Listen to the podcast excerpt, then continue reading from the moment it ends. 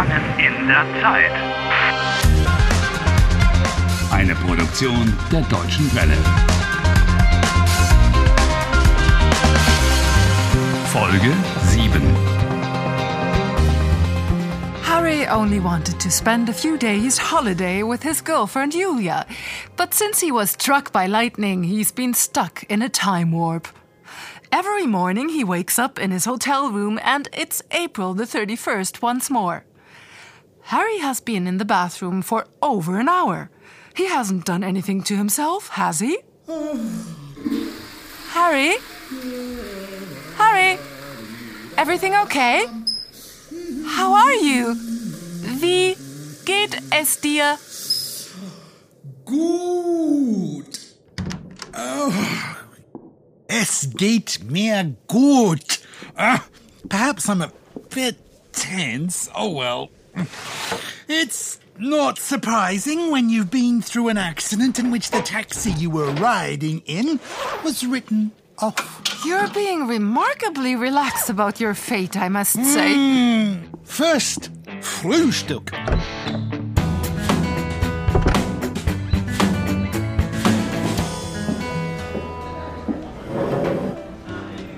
Entschuldigung, hallo. hallo. Guten Morgen. Was möchten Sie? Drei Brötchen und ein Ei and Coffee. Sie trinken einen Kaffee. Hm, ja, ja, äh, einen Kaffee bitte. Gern. Und ähm, vielleicht Orangensaft? Orange Juice. Trinken Sie einen Orangensaft? Oh, why not? ja, ich trinke einen Orangensaft. Okay. Äh, Sie möchten drei Brötchen und ein Ei. Äh, Sie trinken einen Kaffee und einen Orangensaft. Ja. Kommt sofort.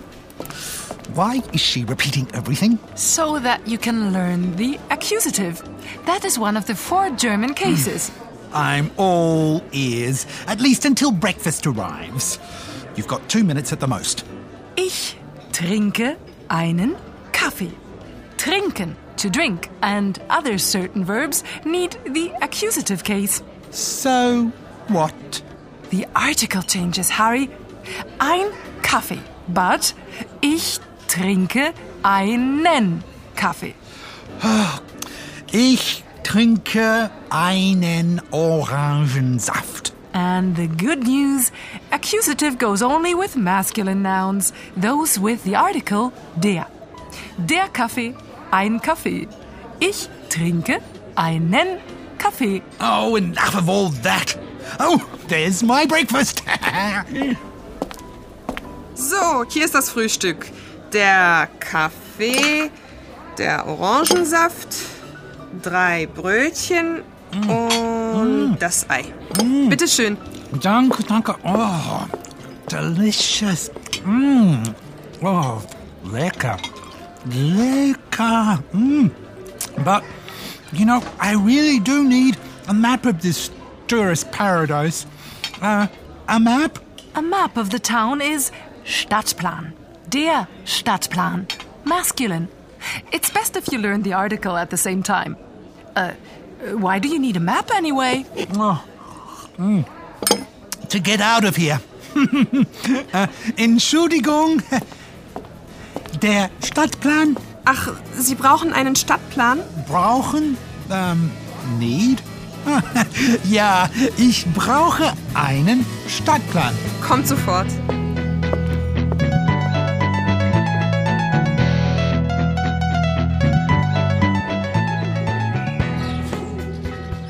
Ah, a substantial breakfast, a sunny day. Oh, one should always leave when things are going well. Hello, taxi! Are you mad? You know precisely that he's going to drive you into that tree. Not this time. Hallo? Guten Morgen. Oh, yes. uh, guten Morgen. Wohin möchte sie? Zum Bahnhof, bitte. Okay. Zum Bahnhof. I just have to find a different way to the station. Ah, way, okay. we don't want to go there. Hmm. And that's where the taxi crashed. Okay, okay. Uh, first, straight on. Hä? Bitte? Was? Straight on is geradeaus. You can manage that. Left is links, and right is rechts. Okay. Uh, geradeaus, bitte. Alles klar. Geradeaus.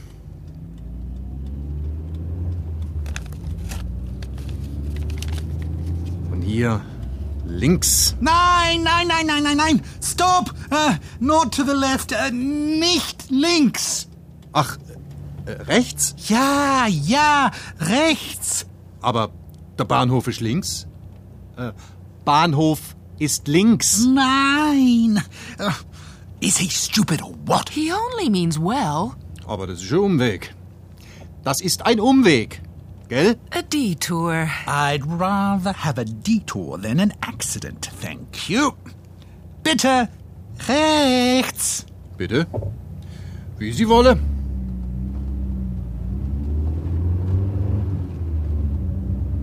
Ooh, you've made it. You've just left the town. What can stop you now? Tranquility, my dear, is the key to strength. Oh no, what's up? Up ahead! Uh, Was? Achtung! Oh nein!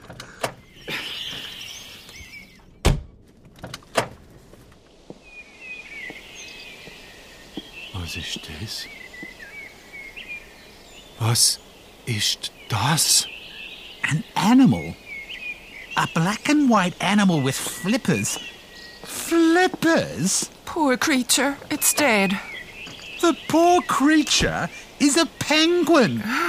In Germany, there are deer, hare, and hedgehogs, but no penguins. Apart from in the zoo, of course. By the way, penguin in German is der Pinguin. Oh, shut up. Das Auto ist kaputt, der Pinguin ist tot. Mist. Heute ist nicht mein Tag. Wie, bitte? Das Auto ist kaputt, der Pinguin ist tot. Heute ist nicht mein Tag. Wie, bitte?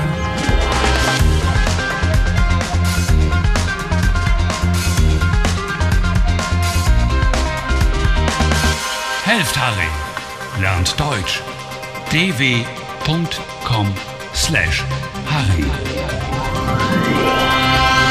dw.com/harry.